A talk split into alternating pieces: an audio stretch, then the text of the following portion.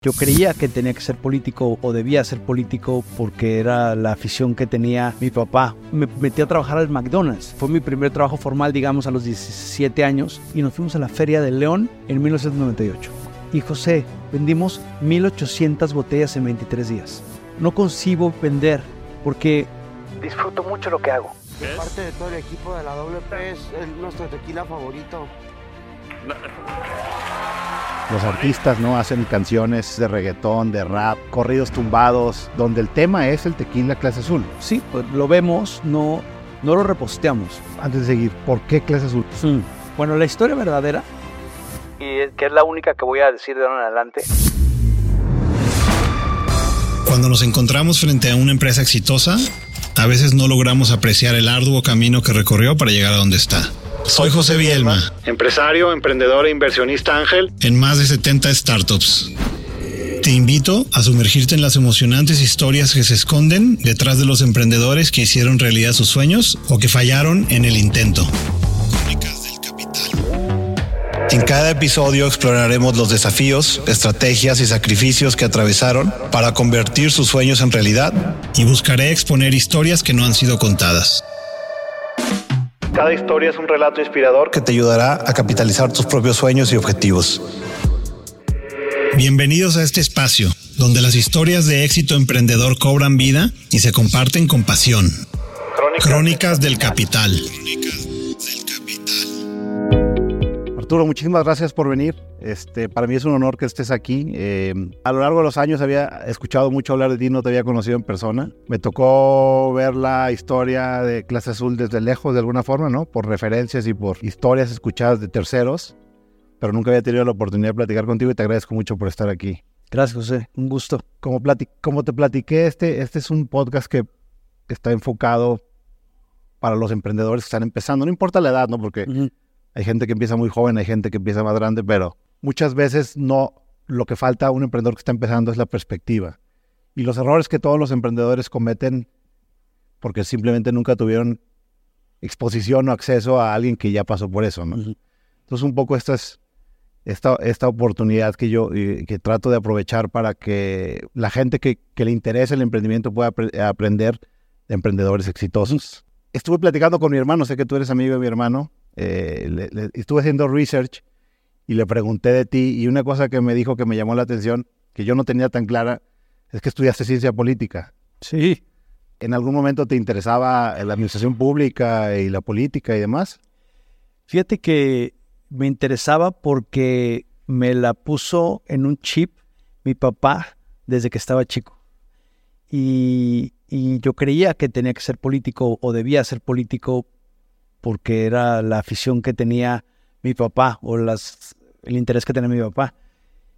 Y cuando estudié ciencia política y después de participar en política estudiantil en la prepa y en la, en la facultad en ese entonces, eh, me di cuenta que no me gustaba, que al final de cuentas no era lo mío. Y por una simple y sencilla razón. Eh, aparecer en la política, el, el decir una cosa y hacer otra está bien eh, visto o es parte del, del, juego. Y yo no puedo con ese juego. O sea, para mí la congruencia, lo que dices haces y lo que haces dices es, es todo. Entonces no, no, no encajo, no embono ahí. Sí, es muy común que los políticos de repente sabes que se odian, pero cuando saludan, se saludan como si fueran mejores amigos, ¿no? Sí, sí. Y estuviste participando en política estudiantil siempre en la universidad pública, sí, ¿no? Sí, sí, la UDG. Sí, fíjate que mi papá cometió un gran acierto eh, él tenía esa fijación de que me fuera a convertir en un junior. Y entonces, habiendo estado en la primaria y secundaria en el Colegio Cervantes, me dijo, te tienes que ir a la prueba 5. Como para vivir la realidad. Para que no te hagas un junior. Él le decía, así me lo decía, ¿no? No quiero que te hagas un junior.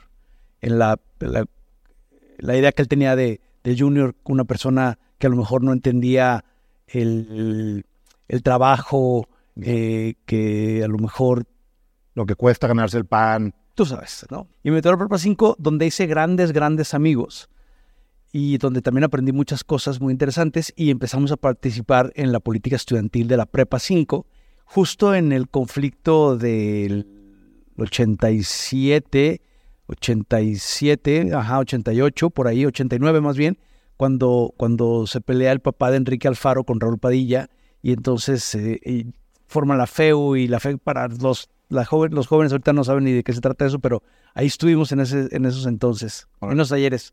Y, y una cosa que me llama la atención de esa experiencia que tuviste, digamos, en la política estudiantil y en ciencia política, ¿hay algo que hayas aprendido en esa época Sí, yo creo que que te ha servido en los to- negocios? totalmente el, el tema de la institucionalización. O sea, cuando salí de la prepa, estudiamos, eh, fuimos la primera generación de eh, estudios políticos y gobierno, se llamaba la carrera en la Universidad de Guadalajara, ahí al lado de la Facultad de Derecho. Y una de las cosas que constantemente se estudiaba es que los regímenes políticos que, que más tiempo eh, podían eh, crecer o mantener un crecimiento sostenido eran aquellos regímenes políticos que tenían instituciones sólidas. ¿no? Entonces, estas, esta parte de la política que recae sobre un- una, una administración pública institucional, Claro. Con burocracias o profesionales, totalmente. este, con planes de largo plazo, con procesos, en donde los políticos sí cambian, pero los planes y los proyectos no. Y eso lo aprendí de la de ciencia política.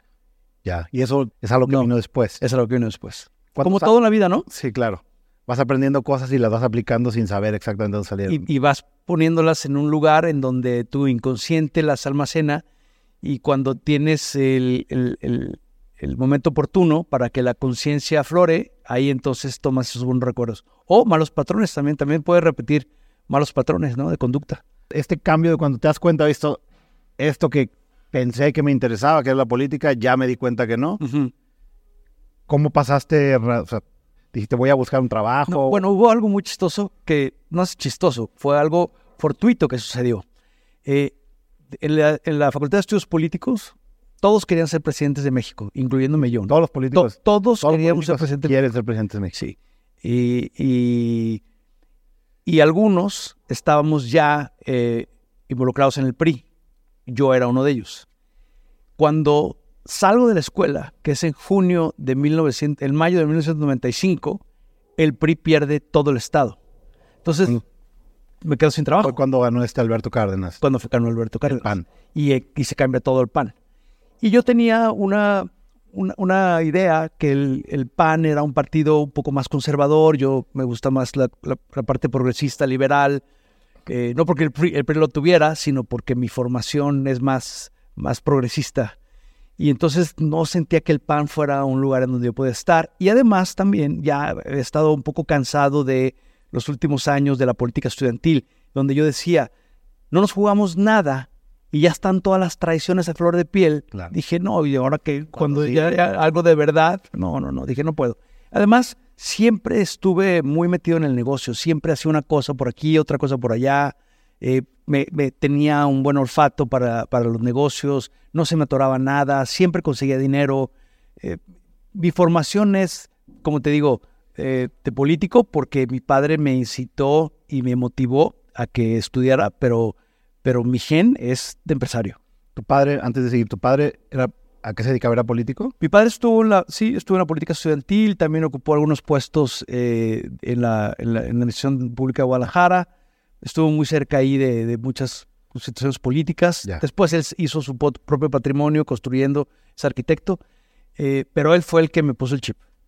Hay otra cosa que es importante de la política es decir que, que después mucha gente no sabe y que es un dicho que dice entre políticos, pero que es muy cierto, es que en política los amigos, los enemigos son de de veras y los amigos son de mentiritas. O los amigos son de mentiritas y los enemigos son de de veras, ¿no? Híjole, pues yo participé tan poco que no, no sé qué tanto, ¿no? Más bien ahí hay que preguntar a tu hermano, que es todo un, todo un caso. Pues sí, yo creo que sí aplica. Entonces, ¿qué, pero cuando empezaste con tus negocios, ¿cuál fue el primer negocio que, que, que empezaste? Una vez ya que cuando ya dijiste, ¿sabes qué? Mentalmente dijiste, esto no es lo mío, no me late. Sí.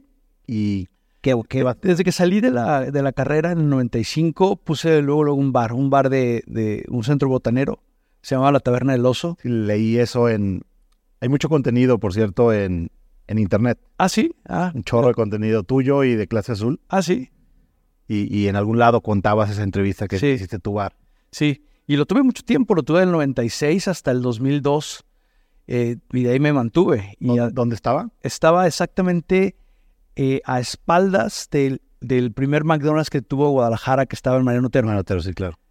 Y, y después, eh, lo chistoso de ahí del bar es que ese bar lo puse en el 95, pero había sido una taquería que mi papá había construido para que yo la operara cuando tenía 15 años, cuando recién entré a la, a la prepa. Para aprender. Sí, te digo que él no quería que fuera este junior, entonces me dijo, te vas a la, a la universidad pública y te, puesto, te pongo una taquería para que ahí, saliendo de la escuela, te vayas a, a, chambear.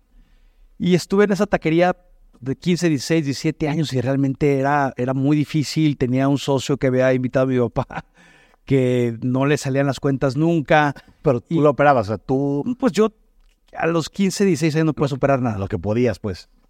Mm, frustración. Pero me quedé con, ese, con esa frustración muchos años de que no pude llevar una taquería. O sea, no, pude eh, lograr que una taquería fuera exitosa y teníamos muy buenos tacos, pero nunca nos daban las cuentas. Era una muy mala administración. ¿Cuál era el problema? ¿El pricing o...? No, no, yo creo que el tema de la ah. administración, el socio tenía que, vivir su vida de ahí y... Que no, no se paraban contabilidad de... sí, y además que tanto puedes saber a los 15, 16 años de, servicio, de calidad, de costeo, de, generación de tráfico. Pero, te, generó, te generó frustración esa experiencia. Me generó frustración. Y lo chistoso de eso es que esa taquería se llamaba Los Pioneros. Eh, después me metí a trabajar al McDonald's. Y entonces en el McDonald's yo eh, fue mi primer trabajo formal, digamos, a los 17 años. Y al mes ya me cansaban las hamburguesas. Y entonces pedía permiso de poder salir a comer fuera. Y me decían que, pues que se me iba a acabar el dinero. Pero la comida te la regalaban. Y decía, es que tengo un restaurante aquí afuera, el, que el restaurante afuera es mío, ¿no? Era una ironía. Yo trabajaba en McDonald's, pero me iba a comer a un restaurante que tenía afuera, ¿no? Porque yo cuando yo me salí, mi papá se lo siguió rentando a esta persona varios años y nos pagaba con vales. Entonces esos vales yo los usaba. Ya. Chistoso. ¿Y en McDonald's esa experiencia? Mucho. Fue McDonald's buena, mucho porque es procesos, calidad, tiempos, compromiso, liderazgo, cosas que, que parecería que, que, cualquiera los podría entender y, McDonald's es el, es el, el, amo y señor, cuando menos en ese entonces, de llevar un proceso repetitivo, constante, milimétrico eh, y, y además también la motivación, ¿sabes? Eh, como ese McDonald's era, era, era, una, era un poco estatus social trabajar ahí, entonces el, la, el nivel socioeconómico de las personas que estábamos trabajando en, ese entonces eh, tenía un nivel eh, medio alto. Ya, o sea, les iba súper bien. Más que les iba súper bien, eh, querías trabajar porque te daba un estatus glamuroso trabajar en el primer McDonald's de Guadalajara. Claro. Y entonces el tema para poder motivar a un, a un joven que tiene de alguna manera más acceso tenía que ver con una motivación diferente, un liderazgo diferente, eh, más eh, torneos de fútbol que vales de despensa, más eh, motivación en cuanto a tu manera de verte que a cotizar en el Seguro Social con mayor sueldo.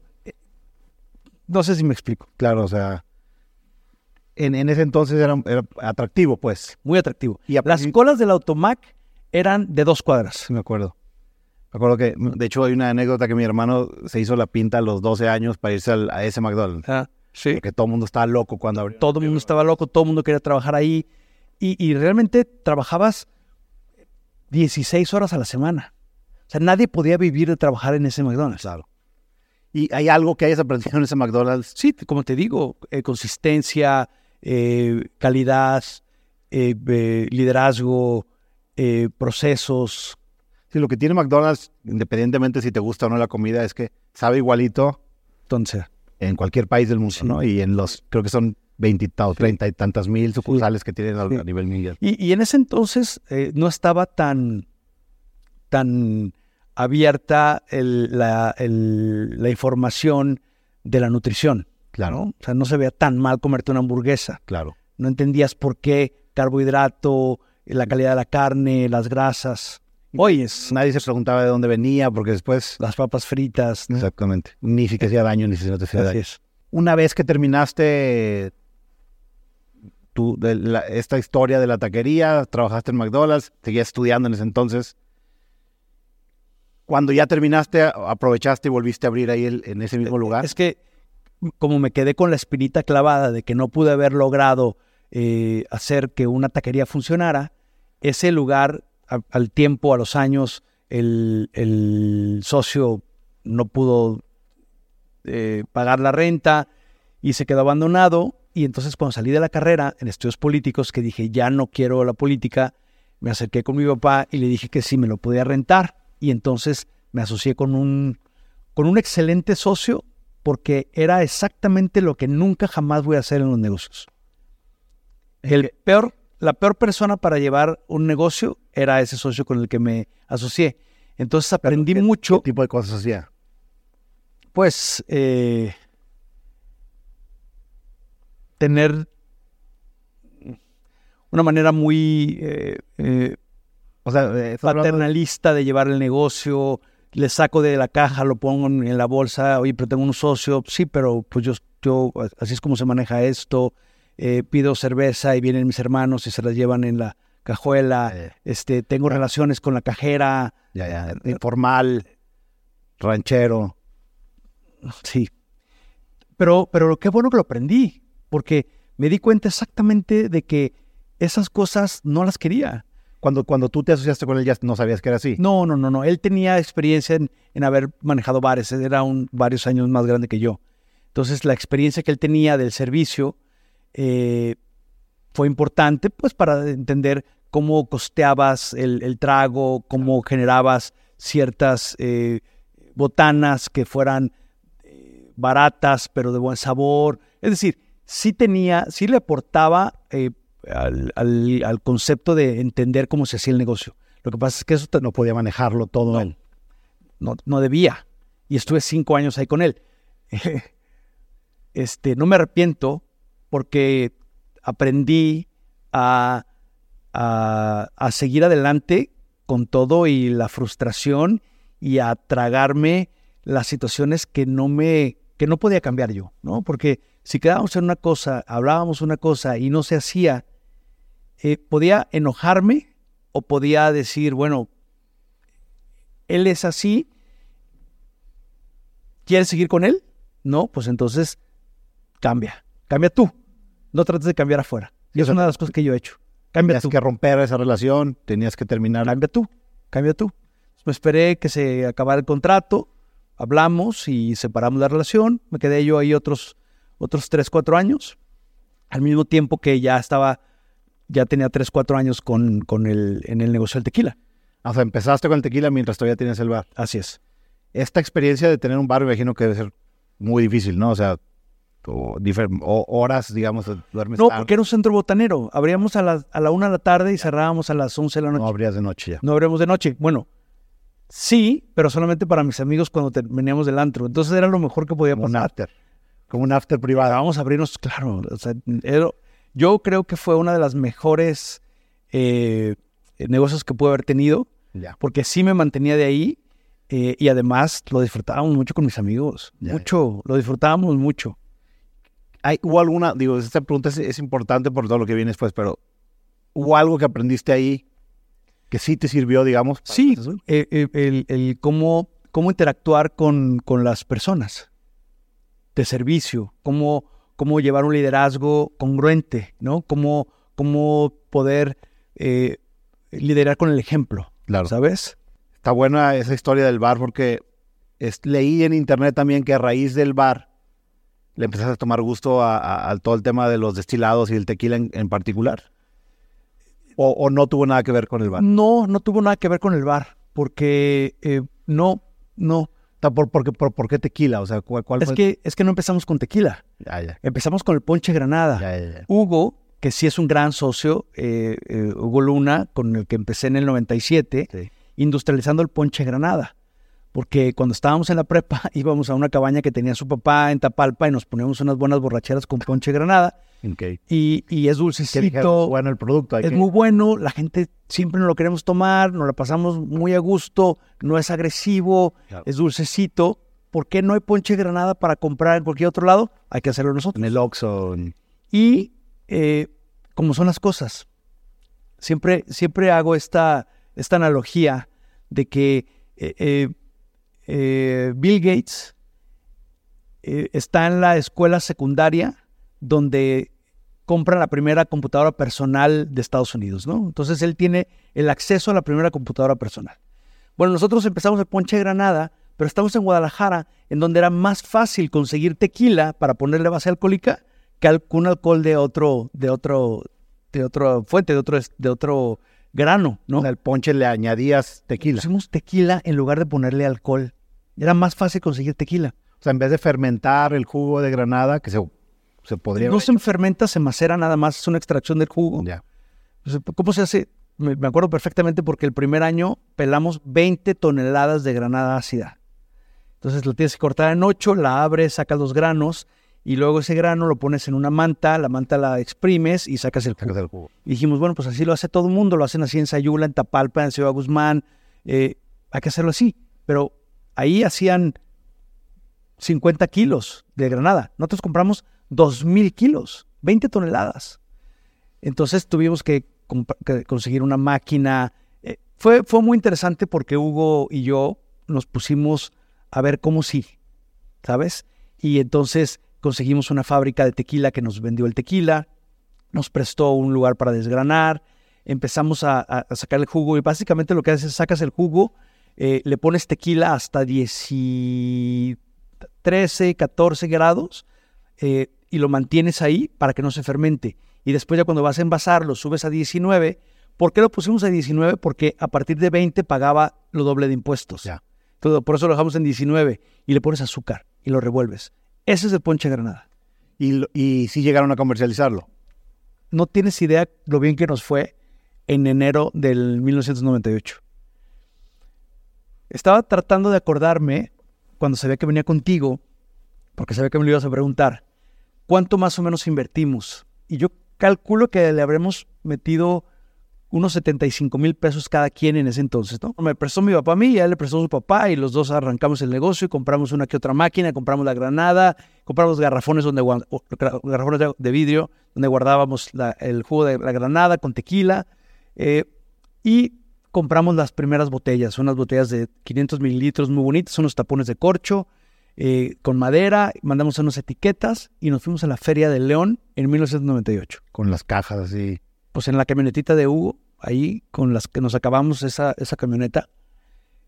Y nos fuimos y José, vendimos 1800 botellas en 23 días, que fue algo increíble porque estaba en Pueblo Viejo 3030 que habían vendido una tercera parte. Y ese fue el gran aprendizaje. El gran aprendizaje es, ¿Cómo logramos vender 1800 botellas en un stand en donde habíamos cuatro jóvenes ahí degustando, probando y vendiendo? Y, cómo de ahí quisimos dar el brinco a la, a la economía formal. Es decir, salirte de una feria e irte a un anaquel de una licorería. Ese fue el brinco que, que acabó la empresa, que acabó el sueño. Pero, pero, o sea, un poco el aprendizaje, si lo entiendo, es si, si haces un buen producto, lo distribuyes en, donde sí se va a vender, podrías vender incluso ponche granada. Sí, pero escalarlo es muy difícil. Escalarlo es muy difícil. Me acuerdo mucho y todavía eh, no se me olvida esa gran lección que me dolió, pero tenía razón esta persona. Después de la Feria de León nos fuimos a la Feria de Aguascalientes.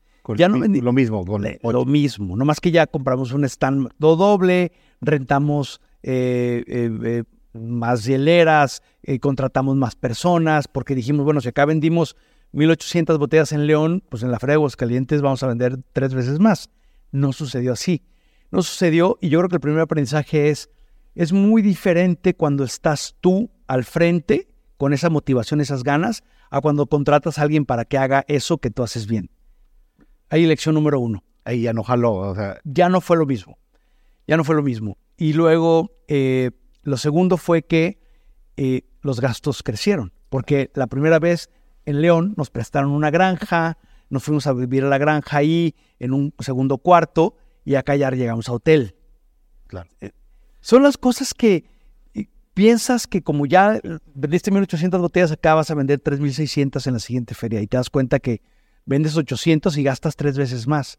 Entonces, en lugar de ganar dinero en Aguascalientes, perdimos. Y luego, de la lección que te quería platicar, que me acuerdo mucho, es que voy con una de las de los directivos de unas licorerías de la zona del Bajío. Yo creo que Hugo iba conmigo en ese entonces y nos sentamos a, pedir, a ofrecerle eh, la pinta le decimos vender. A vender. El Ponche Granada se llamaba la pinta.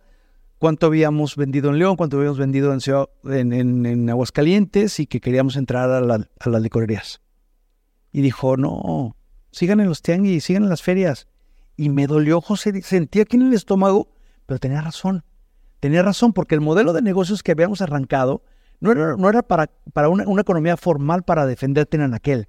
Sobre todo porque la botella eh, se veía muy artesanal, tenía sedimentos, cambiaba de color. Nos hacía falta todavía ese, ese competir con, con, la economía, con la economía formal. ¿Y, y pero te lo dijo él en buena onda o, o como... Como diciendo, chavitos, por favor. Y me enojé.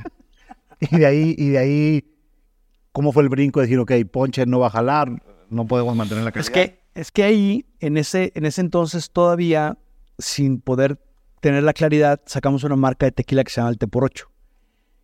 Eh, si con la pinta iba a ser difícil, con el T por 8 era tres veces más difícil, porque fue una botella de línea, un tequila malo, eh, un precio barato, tratando de buscar volumen, no éramos productores. ¿En qué año estamos ahorita? En el 98.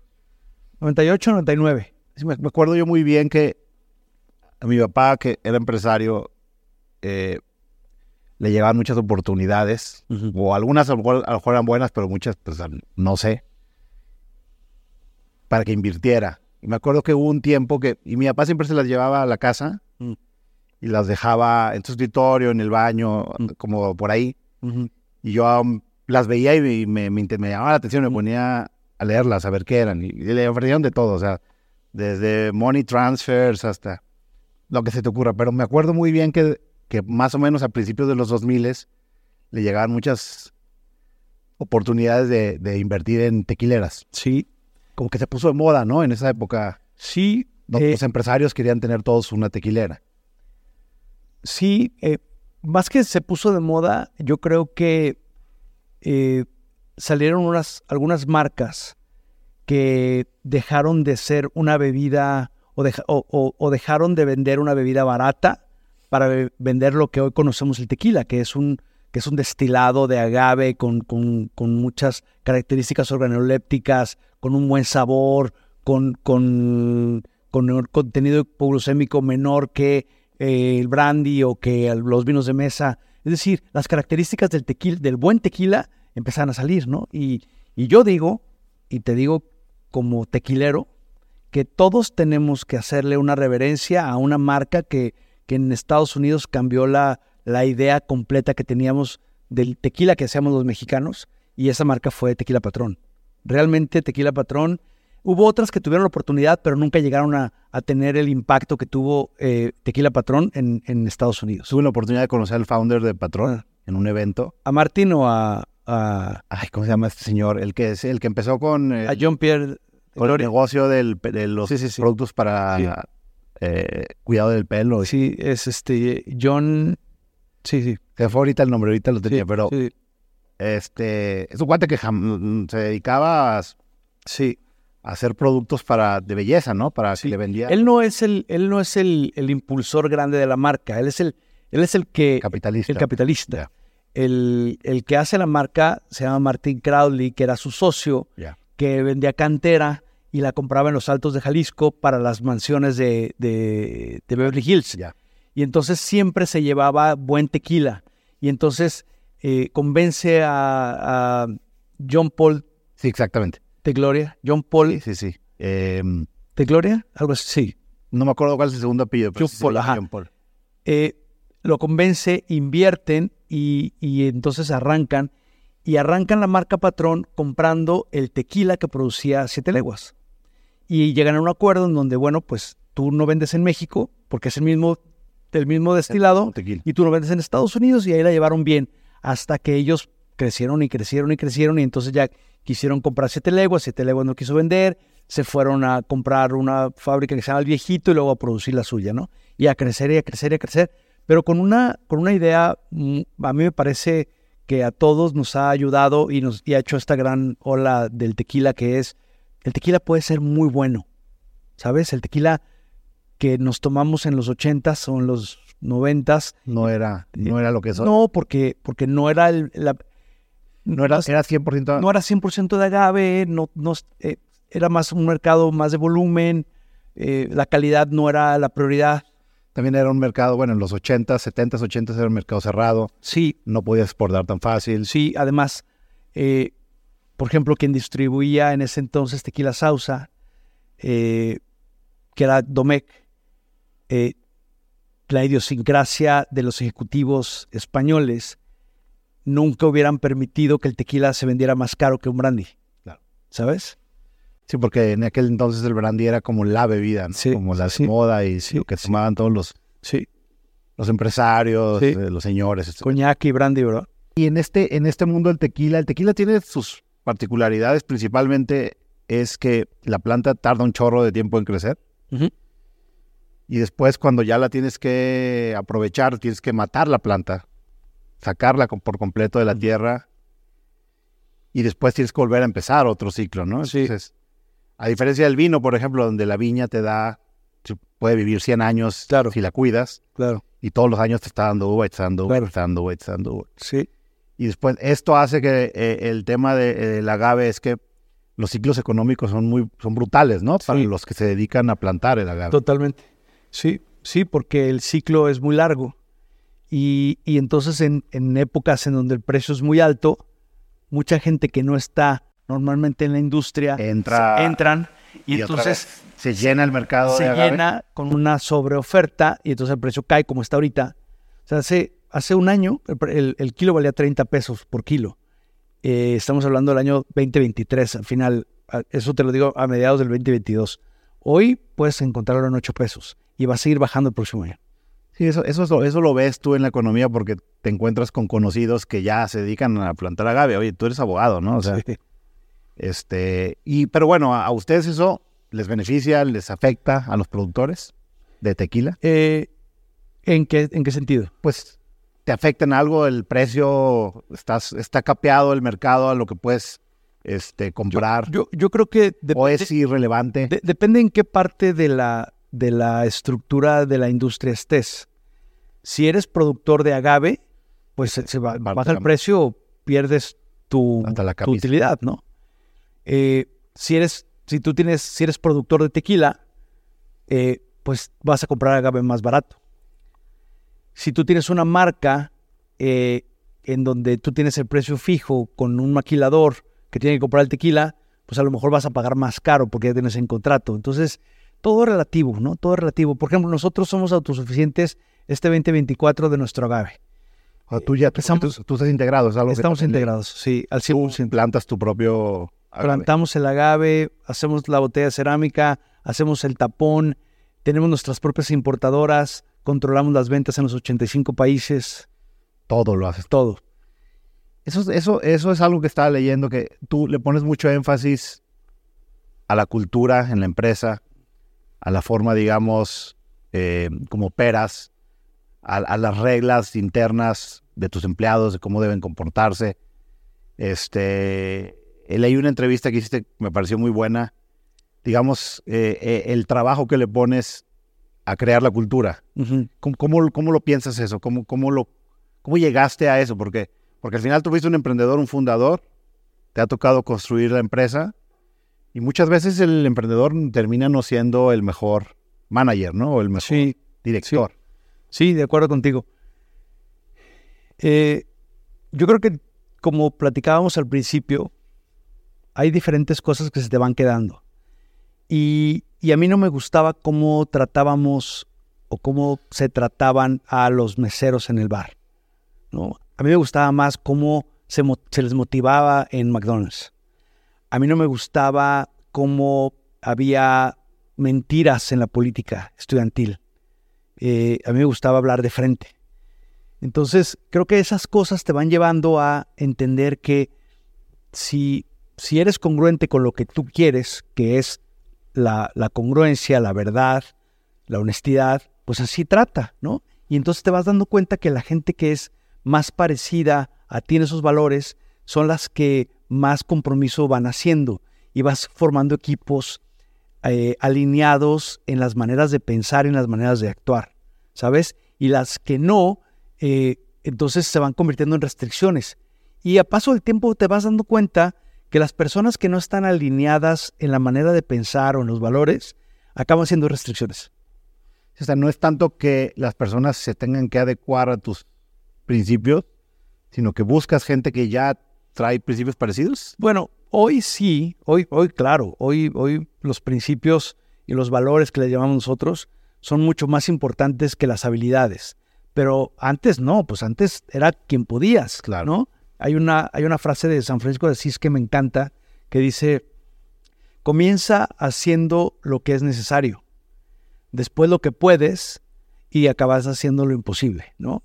Y lo que es necesario es, pues, quien pueda, quien venga, quien me ayude, ¿no? Este, me acuerdo mucho la primera persona que tuve que despedir de la empresa, yo creo que por ahí de los 2000 eh, entraditos, 2001, 2002, este, me costaba mucho trabajo, pero, pero tenía que irse de la empresa porque, porque no estaba abonando ni jalando hacia, hacia los objetivos que teníamos claros y tampoco estaba replicando los mensajes de, de accionar que estábamos llevando eh, o que queríamos llevar de la empresa a- con quien él tenía eh, influencia.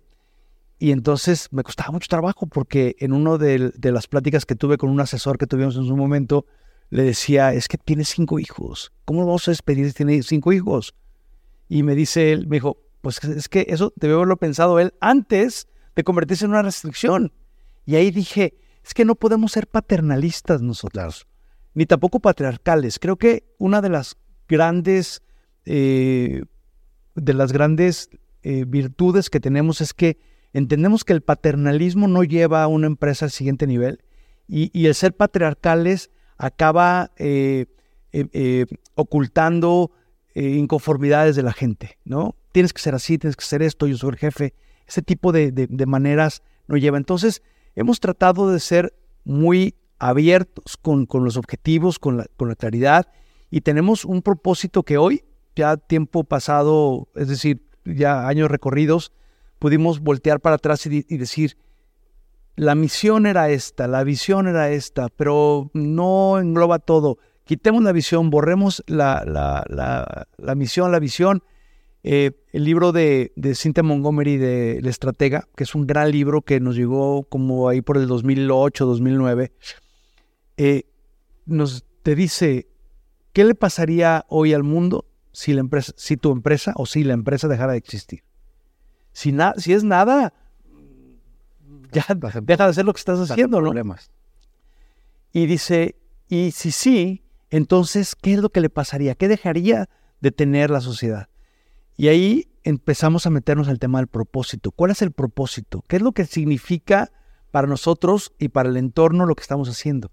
Y ahí poco a poco fuimos acuñando el propósito y ahorita ya, lo- ya llevamos como siete años con ese propósito muy claro y toda la empresa, te lo puedo asegurar, que, es, que lo entiende, quizá con- no con las palabras, pero entiende que, que nuestro propósito es el de que existimos para cautivar al mundo a través de la magia de la cultura mexicana, mientras que nos transformamos hacia ser mejores seres humanos. Y son dos partes de un propósito muy rico que es, que es noble, que es infinito y que, y que, y que no habla de estos eh, KPIs del, del negocio, de la meta del, del crecimiento, del dinero, del servicio. Habla, habla de cautivar al mundo, cautivar. No ser el más eh, grande o el más fuerte o el, omnipresente, es cautivar. Con la magia de la cultura mexicana, estamos orgullosos de las cosas buenas que tiene México para contar, contar al mundo. Y, y si hemos podido lograr eso, al mismo tiempo que logramos esto es transformándonos a ser mejores seres humanos. Entonces, cuando esas dos cosas entran en juego y tenemos que tomar una decisión de la que no estamos seguros si es por ahí el camino, regresamos a esto. Y ahí siempre está la respuesta. Claro. Siempre. Por ejemplo, oye, necesitamos más producción de botellas de cerámica porque nuestra fábrica está muy chiquita y en, en Santa María Canchesda, donde empezamos la primera fábrica en, en un pueblito de 1.200 personas del Estado de México, ya no hay más gente, ya no podemos crecer, hay que traer un contenedor de China. A ver. ¿Y dónde está la cultura mexicana trayendo un contenedor de China? O sea, eso es obvio. Claro. ¿Sabes? Eh, oye, pues fíjate que necesitamos ahora eh, lograr estas metas de ventas. Y para ello, pues vamos a tener que contratar de manera temporal a algunas personas y, y- y sin decirles las vamos a despedir. Oye, pero ¿cómo nos vamos a transformar en mejores seres humanos si vamos a mentir, vamos a traer gente para que vendan y luego correrlos? Es decir, estoy hablando de casos hipotéticos, no que nos hayan sucedido. Pero, En China sí. pero son cosas que siempre regresas, digamos, a, a tu Siempre. propósito. Sí, Y si no es congruente, corriges. Cl- claro, claro. Eh, eh, todo este tema de la cerámica, este, ¿ya te interesaba desde antes? No, ¿Lo aprendiste desde cuando, idea, cuando empezaste? Es que después de la, de, la pinta, que es el ponche granada, y del te por ocho, que son dos marcas que 97, 98, 99, eh, tratando de vender en expos, nos damos cuenta que por ahí no es el camino. Eh, el, el papá, el, el papá de, de, mi, s- de mi socio, del- de la mamá también de mis hijos, ¿no? Este, mi primera esposa es la hermana de mi hoy socio Ok. y, y su papá era el director mundial de calidad de Kodak y el director general de la empresa de aquí de Kodak. Y él siempre me dijo, cuando yo llegaba y le preguntaba cosas que, que necesitaba su respuesta después de haber manejado una, fábrica, una de las fábricas más grandes del mundo, Kodak en los 80s, 90s, 2000s era, era el Google de ahora. Y, y siempre me decía, regresa a la escuela, enfócate en la calidad, ve a largo plazo, regresa a la escuela. Y entonces ahí en el 99 dije, ¿sabes qué? Ya este de la pinta y el te por ocho no tiene futuro, me voy a meter a la escuela y me metí al ITESO a estudiar la maestría en Mercadotecnia Global. Que esa maestría sigue existiendo hasta la fecha. Yo creo que sí, yo creo que sí. Y ahí, rápido, José, en, en cuestión de meses, me doy cuenta que el modelo de negocios que habíamos eh, establecido Hugo y yo en ese momento, pues no tenía, no tenía una ventaja competitiva, no tenía un enfoque a un segmento de mercado específico, no tenía una diferenciación, no teníamos eh, ninguna, eh, ninguna capacidad para competir en costos, teníamos los precios mal estructurados, pero en tres meses. Y ahí fue cuando regresé con Hugo y le dije, oye, Ese, diagnóstico no lo habías hecho antes de entrar a estudiar de nuevo. eh, O sea, tú no tenías todo esto que me dices que te diste cuenta a los meses en la maestría. ¿Ese diagnóstico lo tenías desde antes? pues mira, lo ¿O tenía... estaba así como desperdigado? Sí, estaba desperdigado, ¿no? Estaba Como que ciertas cosas que sabías, pero no las querías Sí, usar. sí, Ya. sí. Yo creo que no teníamos la experiencia, ni tampoco teníamos los recursos, ni creo que en ese entonces la humildad para decir, oye, esto, esto no está bien, vamos a pedir ayuda, ¿no? Eh, y además, en ese entonces, yo seguía con el bar, entonces de ahí me mantenía. Hugo empezó con dos o tres otros negocios muy exitosos. Entonces, este empezó a ser como el patito feo. Entonces, cuando me meto a la maestría, me doy cuenta de que hay una oportunidad, pero tendríamos que hacer cosas diferentes. Y ahí es cuando Hugo y yo decidimos que, que él quería ya mejor seguir con sus negocios.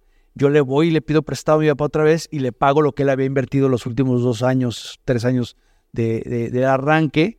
eh, que sin eso pues, no, no, no hubiera existido lo que somos ahora, ¿no? Claro. Es decir, sin la camionetita de Hugo, sin todas las ferias que fuimos, sin el plan de negocios. Él fue, Hugo se fue a España y se trajo la distribución de unos corchos por- de españoles y portugueses porque no podíamos comprar corcho aquí. Y dijo, bueno, ¿por qué no nos quieren vender a nosotros? Es más, me voy a traer la distribución y no solamente nos vamos a suministrar a nosotros mismos, sino que yo le voy a vender a los otros tequileros, ¿sabes? Entonces, con ese, ese, esa mentalidad emprendedora también de Hugo, eh, eh, fuimos expandiendo la manera de, sus negocios, mis negocios, y esto se fue quedando en el medio. Y ya en la, maestría, un, un maestro que ya, fale- que ya falleció, que fue mi director de tesis, eh, me dijo, aprovecha la franquicia de la denominación de origen tequila y mete otra denominación de origen. Piensa en eso. Y dije, pero me dijo, acaban de aprobar la denominación de origen tequila en el 97, eh, la, comunica- la Comunidad Económica Europea la acaba de aprobar en el 97. ¿Qué quiere decir esto? Que antes del 97 Sí, encontrabas en España tequilas hechos de caña envasados allá. pura mierda, ¿no? Me acuerdo yo, yo estaba muy chico, tuve la oportunidad de estudiar en Alemania y me acuerdo que iba al súper, como era mexicano, y digo, yo estaba muy chico, pero Sí. tequila, tequila, y vendían un tequila con un sombrerito rojo, que sabía como a destilado de caña. Sí, sí, sí. sí. Digo, yo no tomaba, pero es lo Sí. que decían los mexicanos que lo probaban. Sí, porque la denominación de origen eh, no es una eh, no es una decisión unilateral del país que la produce, es un acuerdo binacional. Claro. en un donde- tratado es un tratado, ¿no? O sea, yo hago el tequila, tú me lo tienes que, tú me lo reconoces. Claro. Si no me lo reconoces, entonces, pues, Sí, como la champaña. Es como si ahorita nos ponemos a hacer vino espumoso y le decimos Sí. champaña. sí, Van a llegar los franceses, oye, eso no es Sí. champaña. Sí, sí, y cuando, cuando la Comunidad Económica Europea aprueba eh, la denominación de origen tequila, México aprueba muchas eh, eh, denominaciones de origen Sí. eh, europeas, ¿no? Sí, como Queso los Gruyère y algunos vinos y, y ahora mu- muchas otras cosas más, ¿no? Mira, me traje aquí mi vini- vinito este sin alcohol. Sí, dale. Es que estoy en el, en el mes 11 sin tomar alcohol y me siento muy bien. Pero tú eres maestro tequilero, que es otra pregunta que te quería hacer. Pues es que también me metí a estudiar, me metí a estudiar la maestría en, primero en mercadotecnia global, luego hice otra otra maestría en, en- bueno no era una maestría era era un, eh, un curso más o menos de un año que se llamaba herramientas de control en el proceso de elaboración de tequila en el CIATEG. Eh, y ya lo último que fui, hice una maestría, es así, en, en París, en, en Luxury Management, que es a donde queríamos llevar la empresa. Eso lo platicamos ahorita. ¿Eso te diste cuenta? Salud. ¿Te diste cuenta de eso? Todavía no cuando saliste de la maestría del ITESO, ¿sí? No, no, no, no, no, muchos años después.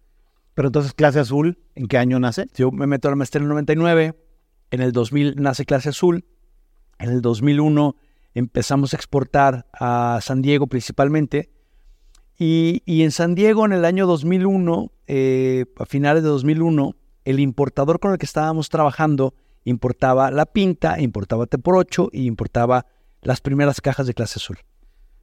Antes de seguir, ¿por qué clase azul? O sea, la marca, ¿qué significa? ¿Qué, qué, qué? Hmm. Porque eh, entiendo, por lo que leí, leí información contradictoria, entonces ya no sé bien. Bueno, la historia verdadera, y que es la única que voy a decir de ahora en adelante, porque en, algún momento decíamos que, el, que azul era el color del universo y el, el Blue Ribbon, ¿no? El, listón azul.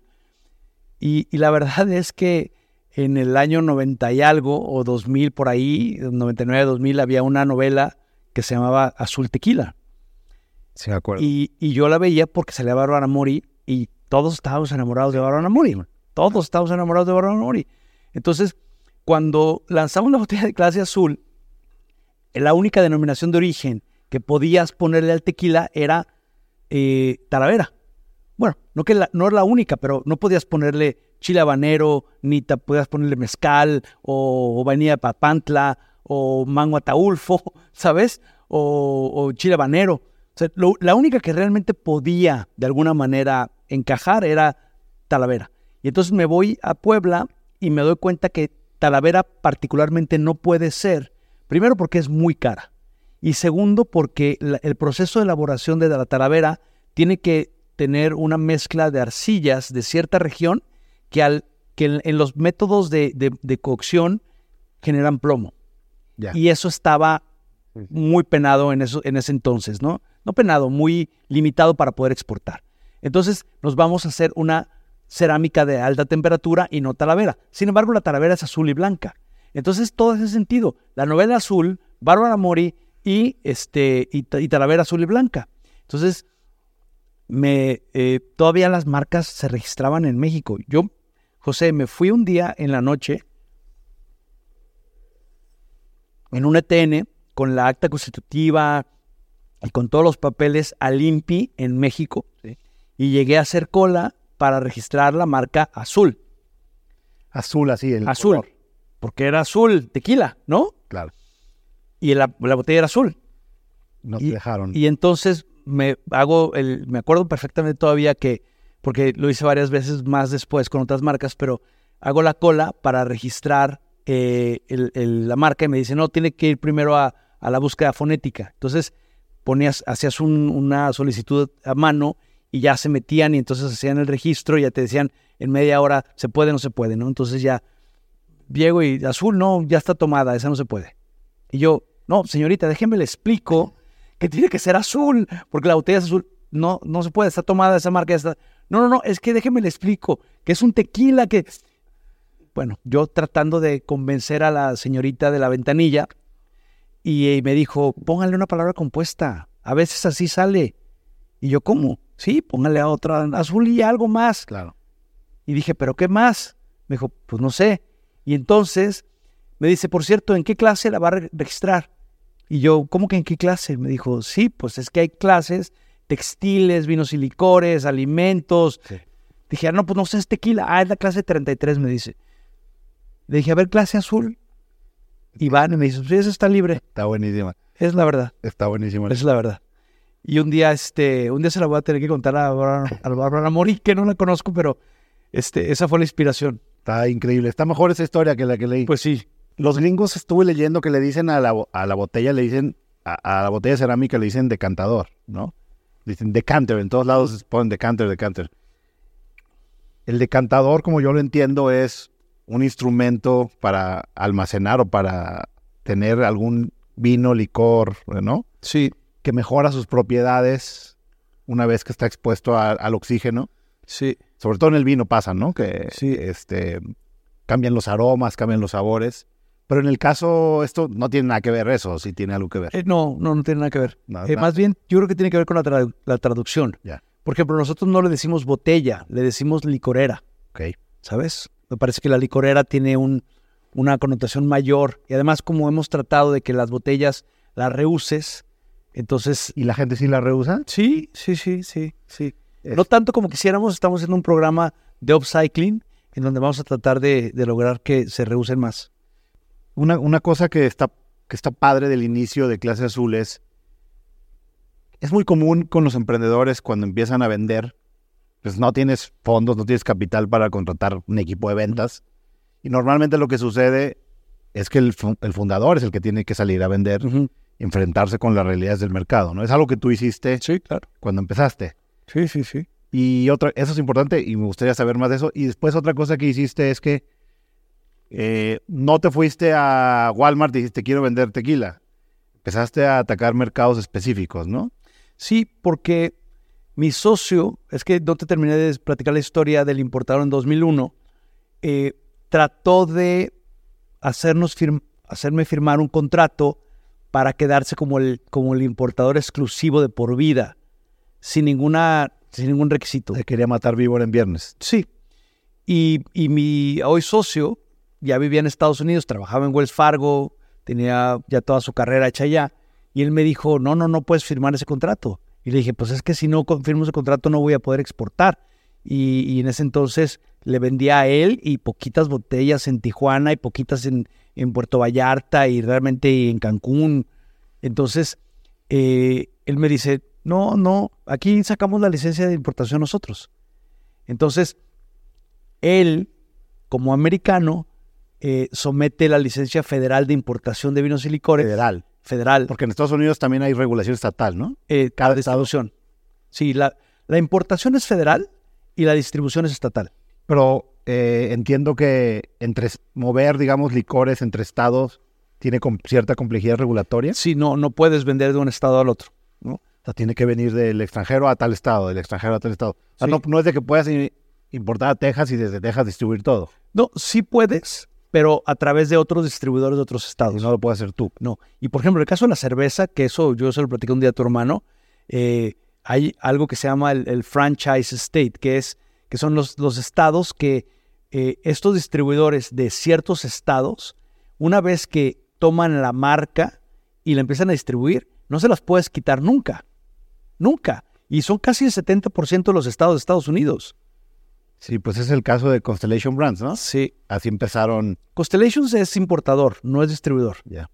Porque cuando se hizo la fusión de cervecería modelo con con Bush, Anheuser- Anheuser- Anheuser-Busch, Ajá.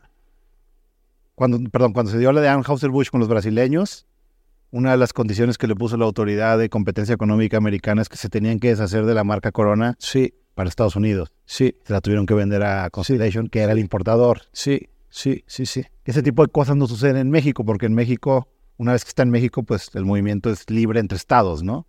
De mercancías. no, yo no creo que tenga que ver con la distribución, eso más bien tenía que ver con la, con la competencia, ¿no? La competencia, claro, pero lo que trato de decir es que el, el- un importador se hizo muy grande importando, entre otras marcas, Corona, Sí. y después eventualmente se quedó con la marca para Estados Sí, en México no, es, no existe que un estado y otro no se puedan vender entre sí. Eso nada más es de Estados Unidos. Y, y- y ¿sabes por qué? Eh, es otra de las cosas que aprendí mucho en, en la, en la licenciatura en ciencia política. Eh, Estados Unidos es realmente un país federal. Y nosotros lo copiamos. Copiamos el, el, El cascajo. el cascajo, pero seguimos eh, funcionando como, Como central europeo, como, como venían los españoles. Exactamente. Eh, nos dividimos en estados, pero realmente eh, seguimos haciéndole tributo al rey, Exactamente. ¿sabes? Y entonces este distribuidor trató de matar vivo en viernes, no lo firmaste. No, y ya las, eh, nos quedamos, me quedé sin, sin exportar unos 18 meses, nos dieron la, la licencia. Y entonces, como estaba en San Francisco, él, empezamos a vender en los bares y restaurantes de San Francisco, uno de los mercados más difíciles del mundo.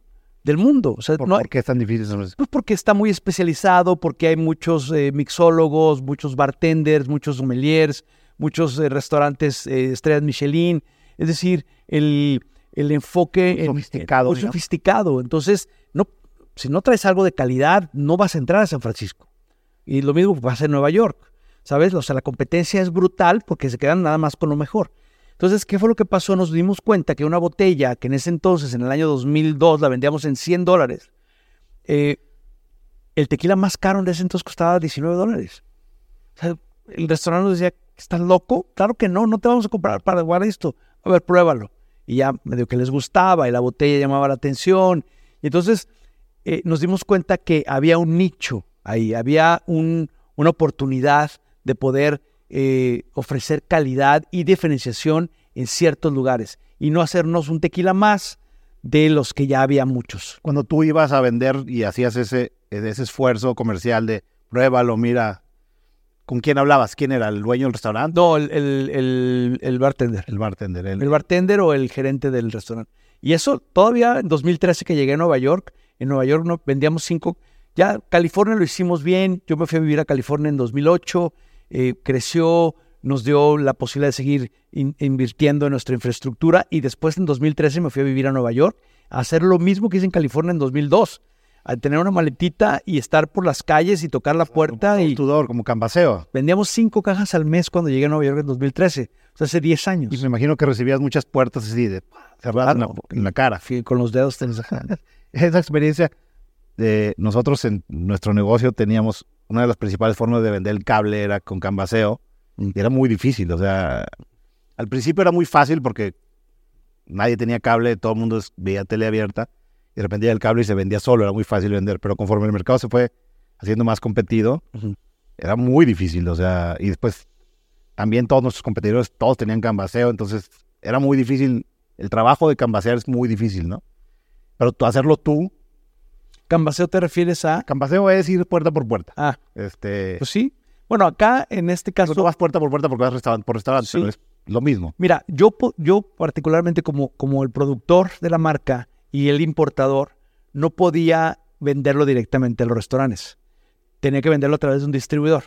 Entonces el distribuidor me- me- me daba la lista de los restaurantes y yo hacía el trabajo que deberían de haber hecho sus vendedores.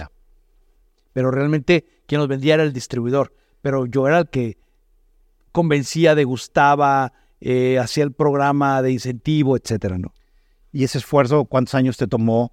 O sea, penetrar Nueva York, por ejemplo, ¿cuánto tiempo tomó? No, pues unos cuatro o cinco años.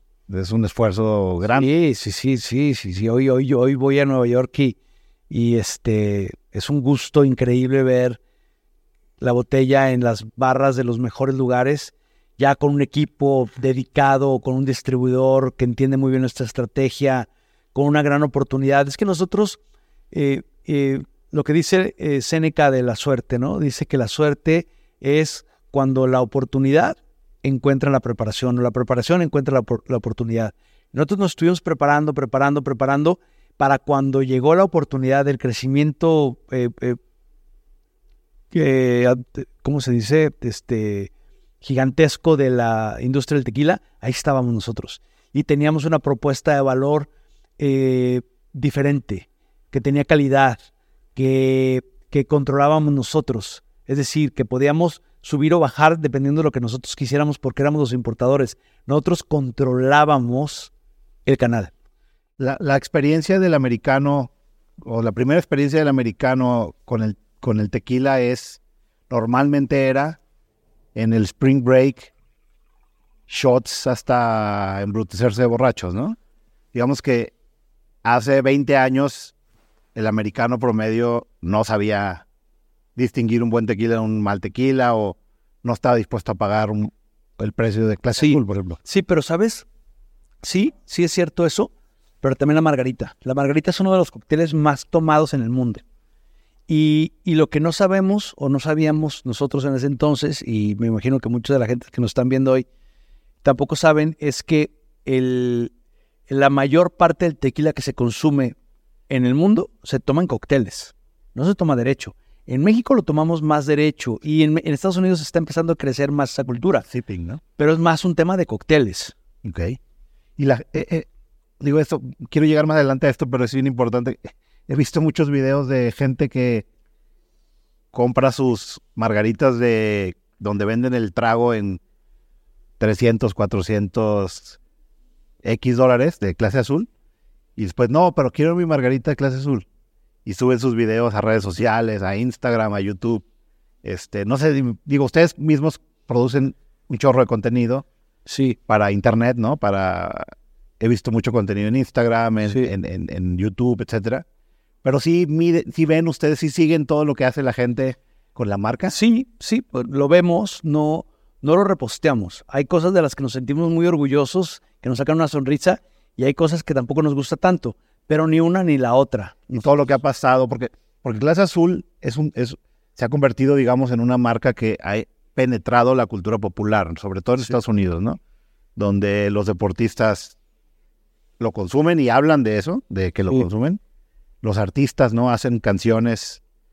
Este, estuve escuchando ahí varias canciones de reggaetón, de rap, de corridos tumbados, donde el tema es el tequila clase azul. Sí, Este, obviamente eso me- es espontáneo y de alguna forma. sí, sí, sí. Sí, nosotros no hemos desarrollado esa estrategia. Sería carísima. O sea, nosotros habernos metido a hacer eso es, es muy caro. Eh, no hay dinero que alcance, ni tampoco somos expertos en eso. Fue algo que fue surgiendo. Lo que pasa es que, mira, cuando, cuando tienes una estrategia tan clara como la nuestra, eh, que sabemos exactamente a dónde queremos ir, que, que, que decimos mucho más nos que sís, que eso es parte de la estrategia. Claro. La estrategia es saber claramente qué no vas a hacer. ¿Cuáles son las cosas que no estás dispuesto a ceder? Esa es la estrategia. Y, y nosotros sabemos dónde no queremos estar, dónde no queremos vender, eh, no queremos competir con, con descuentos, no queremos hacer el famoso pay to play. El pay to play en la industria de vinos y licores es eh, la manera mediante la cual yo voy y le doy dinero a un mesero o a un capitán de meseros o a un establecimiento para que promueva más mi marca o, o a- inclusive en exclusiva. Eh, eso acaba siendo insostenible, porque cuando le quitas ese, ese incentivo, Acabó. las ventas se caen. Entonces, y, y es el, y además, lo más riesgoso de esto, y esto yo se lo diría a las personas que nos están viendo o escuchando, que van a emprender en el negocio de vinos y licores, eh, esto es, esta es la, la, la manera mediante la cual las grandes empresas operan. Entonces, esas grandes empresas tienen eh, presupuestos millonarios a los que nadie va a poder igualarlos. Entonces, no lo hagan. No es, no es una buena estrategia a largo No plazo. vas a poder competir No, jamás. no. Compitan con calidad, con diferenciación. eh, es mejor estar enfocado en ciertos lugares. Por ejemplo, nosotros los primeros siete años vendimos solamente en San Diego, en San Francisco y en Cancún. Siete años, nada más ahí, esos tres lugares. San Diego, San Francisco, Cancún. Ya, San Diego, San ya Francisco, clase azul, ya. ya clase azul. Sí. Ok. Eh, todo- todas las empresas de cualquier edad realmente, o sea, pero las empresas jóvenes experimentan, digamos, muchos eventos cercanos a la muerte, ¿no? O sea, eventos que te sacan de balance, eh, y en algunos casos muchas empresas ahí se acabó, y terminan y se mueren, ¿no? En el caso de ustedes, Eh, leí que hubo varios de ese tipo de eventos, ¿no? Eh, Sí, entiendo que, tú, que, que les afectó mucho un huracán que tuvieron, que, que hubo en Cancún en- en- a mediados de los 2000 Sí, eh, sí, el, el- ese fue en 2005. Éramos una empresa muy chica en ese entonces. eh, y sí, como te digo, vendíamos San Francisco, San Diego y Cancún. Cancún era el 40% de las ventas, San Francisco el 25%, San Diego el 25%, y el otro día es repartido poquito en Tijuana, poquito en Vallarta, poquito y poquito, ¿no? Llega el huracán y de una noche para otra pierdes 40% de las ventas. Entonces, eso nos abre una oportunidad. Todas las crisis son oportunidades. Todas las crisis son oportunidades. y que, que fue cuando Nos fuimos a Los Cabos. No conocemos Los Cabos. Los Cabos en 2005, que llegamos en 2006, era una isla. Sigue siendo una isla prácticamente, ¿no? porque no hay nada, está rodeada de, de desierto y de Y- mar. sí, y, y- y llegamos ahí y hace 18 años todavía estaba mucho más silvestre que estaba ahora. Y entonces nos dimos cuenta de algo bien interesante, José. Primero, que nosotros veníamos de competir o de tratar de competir en Cancún y Playa del Carmen. En ese entonces empezaba el, el- el apogeo de, de Playa del Carmen. Todo de Tulum existía como lo conocemos ahora. Y, y allí nos pedían constantemente descuentos y nos pedían degustaciones y nos pedían este, cajas gratis y Y lo que dices de, de vicios de la industria, ¿no? los vicios de la industria. Y cuando llegamos a Los Cabos, nos dicen, oye, muy bien, eh, queremos capacitación, queremos entregas martes y viernes. Quere- y entonces decimos, pero es que si, si quieres eso, tengo que dártelo yo y, y yo no estoy aquí. Entonces es que como tú vienen muchos, Claro. vienen muchos y me ofrecen algo y quieren que les compre yo y que les haga un pedido de seis meses y me lo mandan de Guadalajara, olvídate. Entonces rentamos un departamento en un tercer piso donde era bodega, oficina y, y- y casa. Y tercer piso sin aire acondicionado y sin, sin elevador. Y ahí entonces empezábamos a, distribuir y empezábamos a compartir el conocimiento con las personas de servicio de los hoteles de lujo. Y, el hotel me dijo, no me importa si me lo vendes más caro, quiero que me entregues dos veces a la semana. No me importa si me lo vendes más caro, se va a vender. Quiero que capacites a toda la gente que va a, que lo capacites sobre tequila, no solamente sobre clase azul la marca. Entonces fue muy, fue un momento, creo que eh, un parteaguas muy importante para nosotros porque venir de una crisis en donde habíamos perdido las ventas y empezar a encontrar que teníamos la oportunidad de compartir el conocimiento, ¿sabes? No sé si tú has leído un libro que se llama Crear o Morir. Habla de eh, cómo la industria de los chefs peruanos eh, revolucionaron completamente, sobre todo Gastón y Astrid, eh, la manera de percibir la cocina peruana en el mundo con dos acciones principales. Las primeras, empezar a integrar en estos platillos muchas de las eh, cosechas eh, locales. Y segundo, compartir las recetas. Tú llegas a un restaurante, oye, qué bueno está esto, aquí está la receta, aquí está la receta. Compartir, compartir, compartir. Y creo que fue lo que empezamos a hacer nosotros en Los Cabos. Eh, compartir qué es la denominación de origen tequila, compartir cómo se hace el tequila. Porque si, si, nos, si nos regresamos a ese, a ese 2006 y viene John Travolta, que en 2008 celebró sus 50 años ahí, ¿no? Y viene al One and Palmilla y se festeja ahí sus 50 años. Y entonces voltea con un mexicano y le dice, oye, ¿y cómo se hace el tequila? Y el mexicano pues le dice, pues no sé, no sé, porque es una bebida regional. El tequila, aunque es la bandera mundial de México, es una bebida regional. Claro. Si tú vas a, a Tijuana o a Cancún, pues ahí no se produce tequila. ¿Por qué tendría que saber la gente cómo se, Se lo toman, pero no, no tienen la cultura del tequila. Entonces nosotros empezamos a capacitar y eso creo que fue parte fundamental de que esta crisis nos llevó a compartir y después a posicionarnos y entonces a, a- a subir el precio y a subir el precio. Y en 2008 decidimos lanzar la botella de clase azul ultra en dos mil dólares. Reposado costaba 120 en ese entonces o 100, una de dos mil dólares. Era como increíble. Y las primeras, hicimos tres botellas y vendimos 12 la primera noche en el lanzamiento. Una locura. Sí, Está durísimo porque, porque efectivamente en México, digo, en Guadalajara, que se toma mucho tequila, pues la gente está feliz con una botella de 600 pesos, ¿no? 700 pesos. Y realmente nadie se plantea comprar botellas tan caras. Pero en Estados Unidos, en el mercado high-end, digamos, en el más alto, sí. pues es otra historia, ¿no? Sí, eh, yo diría, José, que no son botellas únicamente. O sea, la calidad que tiene clase azul sí es diferente. O sea, las botellas son hechas a mano, eh, el tequila realmente tenemos todos los procesos de, del agave maduro, eh, los cortes de, metanol, de caversicolas, lo más amplio posible para tener el- la mayor capacidad del cuerpo para desdoblar el alcohol, menos cantidad de metanol, etcétera, etcétera. Es decir, sí es un producto de calidad y no es un- únicamente un producto de marketing. Y eso el, el americano lo entiende cuando Cuando lo prueba y cuando te levantas al siguiente día, sin cruda o qué. pues menos, menos. Yo los invitaría a que se tomaran una botella de clase azul y de otro tequila y, y vemos. Yo, yo casi no tomo tequila. Antes tomaba más, pero, pero sí las crudas son duras. Una cosa que, que he visto que haces, que hacen un chorro en clase azul y que haces tú, es estas ediciones especiales, colaboraciones, como lo que están haciendo ahorita con, con Eduardo Sarabia, que es una edición limitada de, de estas eh, decantadores, botellas de, de cerámica Ujú. pintados a manos por él con sus diseños que hace, que a mí me encanta. Ese tipo de cosas vuelve a, a- a estas botellas como piezas de colección, ¿no? Sí. De- piezas de arte incluso. Sí, sí, sí. Y la gente las trata como tal, Sí. digamos. Sí, Este, sí. donde ya no es una cuestión de que si está barato o está caro, la gente las quiere, cuesten Claro. lo que cuesten. ¿no? Sí, porque son muy pocas, son 450 botellas de Oro Sarabia. O sea, 450 botellas es nada. Todo eso ha contribuido un poco a lo que platicamos hace rato en cuanto a que Clase Azul se ha convertido, digamos, en parte de esta cultura popular y digamos que es una de las principales marcas de lujo de productos mexicanos, ¿no? De hecho, no se me ocurre otra en este momento de, de este nivel. Y sin embargo, siento yo que en México la gente siento que no lo tiene tan claro, ¿no? O sea, no sé cómo lo veas tú o cómo lo vivas Que no tiene tan claro. el impacto que tiene clase azul. Sí, no, mercado. todavía no.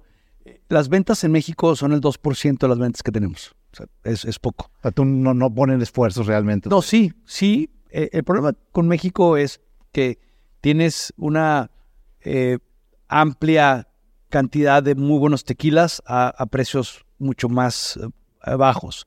Primero. Segundo, eh, el, el impuesto especial en México es altísimo. Entonces, el, el- el precio realmente aquí, a nosotros, el, el mercado en donde menos dinero generamos es, es México, porque los impuestos son altísimos.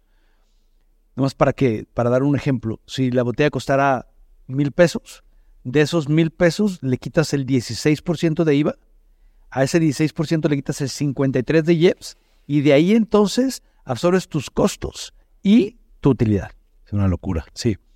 Entonces, eh, eh, el, el impuesto a productos de alta gama caros no nos, no nos ayuda.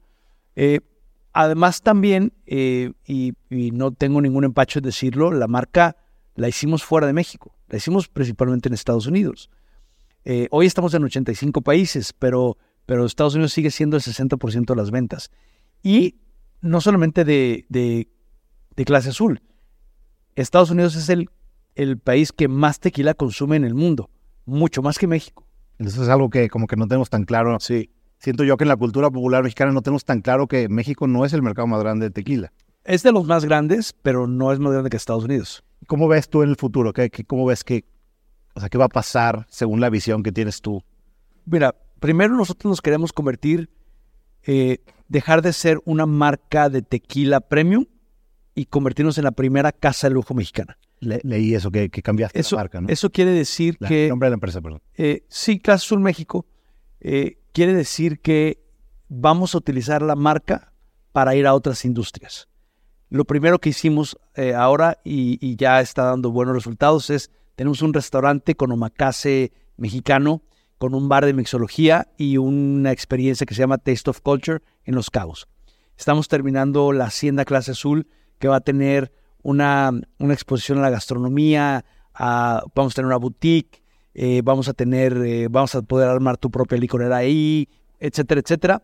Eso es eh, un poco más también a la, hospitalidad y ya estamos eh, cerca de, de- de abrir en octubre del 2024 vamos a abrir. Eh, estamos desarrollando las primeras, eh, la línea de cremas de cuidado para la piel de agave.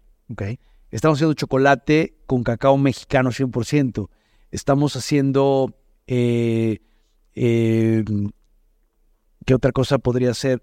Vamos a sacar nuestra línea de vajillas de cerámica. Y no está padre. ¿Sabes? Entonces, eh, con la marca Clase Azul, creemos que podemos eh, seguir cautivando al mundo con esta exquisita eh, tradición artesanal, eh, esta ascendencia cultural y esa belleza estética que siempre priorizamos. Eso tiene mucho sentido. Creo que eh, este, este hotel que están haciendo, la Hacienda, Sí. ¿eso lo van a hacer aquí en, en Tequila o no? En, en la zona de los Altos. En la zona de los altos. Sí, entre Tepatitlán y Capilla de Guadalupe. Y, y- y digamos que me imagino que es para el turismo mundial. Va a ser un destino mundial. Ya, Ya iremos, José. está padrísimo. Ahí, ahí filmamos la, la parte 2. Ah, me parece excelente.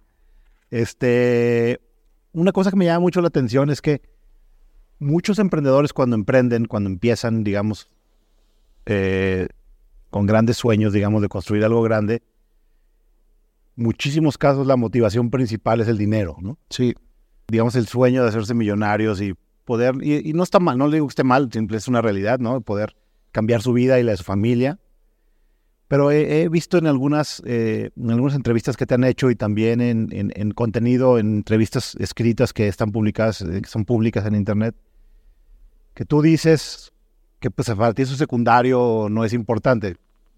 ¿Me podrías platicar más, más de eso? Porque, este, digamos que, ¿cómo concibes tú el éxito? Sí. O sea, Sí, a ver, yo creo que el éxito y hacer dinero son dos cosas diferentes. Primero, ¿no? Eh, yo tampoco diría que es secundario, más bien no es el objetivo prim- prim- primordial. claro. O sea, hacer dinero por hacer dinero eh, puede ser contraproducente para lograr la felicidad. Para mí el objetivo es la felicidad. Si tú logras ser feliz, estar pleno, estar en paz, entonces eres exitoso. Si a eso le sumas que tienes un negocio exitoso, si a eso le sumas que tienes la, capacidad económica para poder darte ciertos gustos, si a eso le sumas que tienes la capacidad de seguir invirtiendo para seguir generando más y seguir creando, bueno, pues entonces todo eso es una belleza. Lo que yo no concibo es que una vez que lograste todo eso que acabo de decir, lo vendas por dinero. Eso es lo que no entiendo. Y tengo un buen amigo en Arizona porque eh, en esta industria normalmente las marcas se venden. La- normalmente. Sí, así pasado con todas, digamos. Sí, sí. Bueno, ahorita sí hay algunas tequileras mexicanas medianas, pero ya las grandes ya Sí, son- las grandes, sí. casi todas son Con las, las grandes. con, con las marcas que nosotros competimos en el mundo, no son marcas mexicanas. Son producidas en México, pero no son marcas mexicanas. ¿No? ¿Qué quiere El decir? capital ya no está controlado por El mexicanos. capital no está. Es de empresas Sí. internacionales. En el caso de nosotros, somos una empresa 100% mexicana, privada, no nos queremos ser públicos, de primera generación, en donde ya las, las, las acciones están en un, en un, en un fideicomiso de, de dinastía, en donde ya no se pueden vender las acciones. Ya. Está interesante. Ya nos quitamos la tentación. Está interesante. Y, que- y tus- y, digamos, eh, en el caso de mi familia, te puedo contar que Sí. mi padre siempre tuvo esta idea de que todo lo tenemos que hacer, digamos, él siempre decía, yo quiero que mis hijos Mm. trabajen conmigo, sean parte del negocio, este, ¿no? Este, colaboren, Sí. sumen. Y él de alguna forma jamás eh, se planteó a sí mismo que no fuera así, ¿no? Mm. ¿Tú cómo ves eso? O sea, Mis hijos hoy, eh, bueno, primero es que Johnny y yo, los dos únicos socios, él tiene un hijo, yo tengo dos hijos, y son primos hermanos, ya, ¿no? Porque son hijos de la hermana de Johnny. ok. Entonces eso ayuda. Primero. Eh, segundo, que eh, ellos tienen muy claro tres, tres eh, reglas. La primera es que tienen o pueden participar en la empresa si son capaces. claro. Si se preparan, si estudian, etcétera. Segundo, si quieren. O más bien la primera sería si quieren. Claro. La segunda, si son capaces. Y la tercera y más importante, ellos saben, es que tienen que trabajar de 5 a 10 años fuera. En otro, en otro lugar. Y, y fíjate que hoy la empresa tiene tres pilares. Ten- tenemos eh, tequila y mezcal, que es el, el pilar a hoy un poco más maduro ya, pues es el que tenemos nuestras fábricas de cerámica, tenemos en 85 países, es el que trae toda la, la venta. Pero tenemos el pilar de, de destinos y boutiques, le llamamos, ¿no? Y es esto que estamos, tenemos un loft en Nueva York también que abrimos este, bajo invitación para ciertos eventos y vendemos ediciones limitadas ahí. Y tenemos el pilar de fútbol, tenemos un equipo de fútbol. Sí, eso es lo que quería preguntar. Entonces, eh, por ejemplo, te diría que mi hijo le, le gusta mucho más el fútbol. De hecho, se va a ir el próximo semestre a estudiar un curso de, de manejo de equipos deportivos. Y, a- y mi hija está estudiando hospitalidad. Le gusta mucho más la hotelería, la hospitalidad, el servicio. ¿Sabes? Entonces, puede que participen, sí. eh, van a tener que estar teniendo experiencia en otro lado. Eh, somos una empresa institucional. Eh, no le voy a entregar la dirección general a mi hijo. Sería un grave error. Eh, él la- tendrá que ganársela. Se sí. si, si la gana, se la podría entregar, pero no se la vas a entregar, ¿no? Sí. Porque es tu hijo. Sí, y, y hoy tenemos la, la consigna de que, o la misión más que consigna, la misión de hacer una empresa con las mejores personas, con los mejores ejecutivos, eh, preparándonos de manera consciente, constante, continua. Leí que, que leí que ya el, eh, esta entrevista creo que te la hicieron el año pasado, que, donde mencionabas que tenían ya 2.000 empleados. 3000. Tre- ya tienen 3.000. Sí. Este, Les llamamos colegas. colegas. Somos colegas, no. La palabra empleado me parece muy despectiva a mí, a mí en lo personal.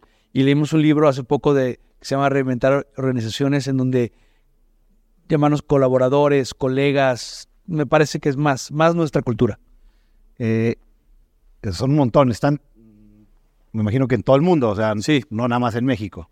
Sí, tenemos, la mayor parte está en México por las fábricas, o sea, la mayor parte de, de los colegas trabajan en las fábricas de En México. la parte industrial. Sí, tenemos una, una fábrica grande en Ocotlán, tenemos una fábrica de tequila en, en, en Totonilco, tenemos la hacienda de Tepatitlán, tenemos otra fábrica de cerámica en Tepatitlán, otra en el Estado de México, la fábrica de, de, de mezcal en Durango, otra fábrica en Guerrero, eh, las importadoras en San Francisco, en Barcelona, en Madrid, pe- perdón, y en Tokio están las oficinas, y tenemos equipos de trabajo pues en, en- muchas partes del mundo.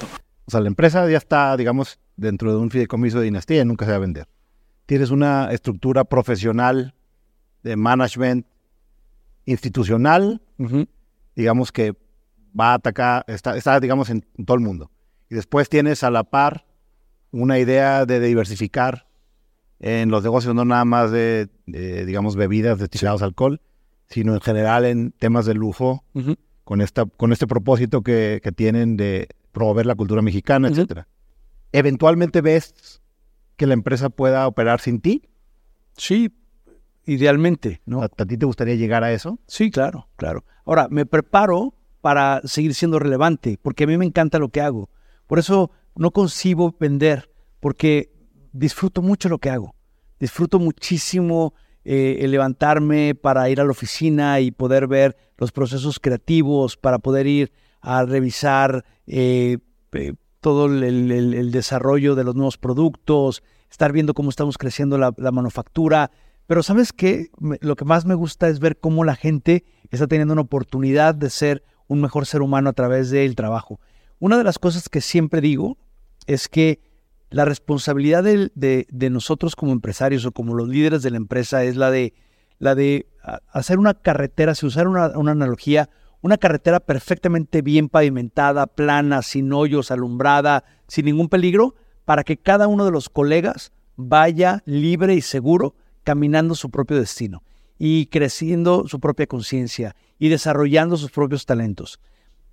A un centímetro por hora o a 10 kilómetros por hora, pero hacia adelante. Oye, estuve leyendo también en internet y me comentó mi hermano que tienes un tema donde has desarrollado mucho la espiritualidad en tu vida personal eh, y en tu práctica de todo lo que haces, pero no necesariamente es religiosidad, ¿no? Entiendo Sí. que eh, me puedes contar un poco más cómo lo pa- para mí, mira, para mí la espiritualidad es, es el, el hacerte consciente, ¿sabes? O sea, eh, hacer un acto de reflexión. ¿Qué estás haciendo bien para ti, para tu entorno? Eso para mí es la espiritualidad. No, no estoy en ningún grupo, ni en ninguna secta, Claro, claro. ni en ninguna logia, ni, en ni, ni soy eh, devoto de ninguna religión. De hecho, estoy en contra de los dogmas, de cualquier tipo de dogma. A mí me parece que eh, una de las definiciones eh, mejores que he visto sobre el poder lo escribe un autor que se llama Thich Nhat Hanh, que es un, un autor de todo este tema espiritual de, de Medio Oriente, perdón, de, de, de, Oriente. Y su libro se llama The Art of Power. y, y, entonces da una definición que dice, el, el mayor poder que tenemos los seres humanos es el de transformarnos a nosotros mismos y con nuestro ejemplo influir en los demás. A mí me parece que eso es, es tan libre, es tan, tan abierto para que la gente eh, tome su propio camino. Y para mí la espiritualidad es esa, es, es ir adentro de ti a ver qué puedes hacer mejor. 1%, 1%. El otro día estaba leyendo un libro de cómo eh, estos grandes atletas que se han convertido en los superhombres, ¿no? Eh, este Phelps, el de ganador de todas las medallas olímpicas, el nadador, eh, eh, Tom Brady, el, el, coreback que muchas personas no les gusta, pero, pero es increíble cómo sin talento lo, ha logrado todo lo que ha logrado. Se, se comprometían en mejorar un 1%. Sí, o Roger Federer y Rafa Nadal, el tenis. 1%. José, 1%. Y ese 1% es levantarte, hacer un acto de autorreflexión. ¿Qué podría haber hecho mejor? ¿Qué, qué patrón de conducta pudiera, pudiera cambiar? Eh, ¿Cómo estoy impactando de manera negativa o positiva a mi, a mi entorno para, para, para transformarlo para bien? Eso para mí es la espiritualidad. Y también me contó mi carnal que te gustaba practicar triatlón. ¿Estuviste practicando? Hice, hice 10 triatlones. De hecho, me lo encontré en algunos. Sí, ¿pero qué hacías? ¿Ironman o qué? Eh, no, no, no, no. Hice eh, olímpicos, olímpicos y sprints. Sí. Y lo hice, no, no, no crees que me gustaba tanto. Más bien lo hice porque quería demostrarme que podía. Yeah. ¿Sabes? Por ejemplo, ahorita dije, voy a dejar de tomar un mes, ¿no? De hecho, empecé en cuaresma. Eh, no porque sea católico, porque es un perfecto pretexto, ¿no? Claro. Voy a empezar en cuaresma porque ahí nadie me va a estar jodiendo de que, toma, toma. Una. Te metes con dioses y me sigues jodiendo. Y este, y dije, ay, un día más, un día más, un día más. Y hoy ya voy en los casi 11 meses y me siento muy bien. ¿Qué cambios has percibido en tu, en tu Fíjate salud? que- en... Eh, bueno, primero, el levantarte fuerte y, y- y con energía es increíble. ¿eh? Yo, yo la verdad que sí le, le- le- le echaba el vinito con singular alegría y me encanta y no, no me arrepiento de, de- de las grandes este, borracheras que me puse con mis grandes amigos, la- las bohemias, las pláticas profundas. Nada de eso dejaría de hacerlo. Lo que sí es que hoy, a mis 51 años, hoy quiero eh, prepararme para vivir 50 más. Hoy quiero disfrutar más estos 50. Y me he dado cuenta que ya lo que hice con alcohol, ya, no, ya lo puedo disfrutar igual sin alcohol, ¿sabes? Y ¿sabes qué se me quitó? La culpa.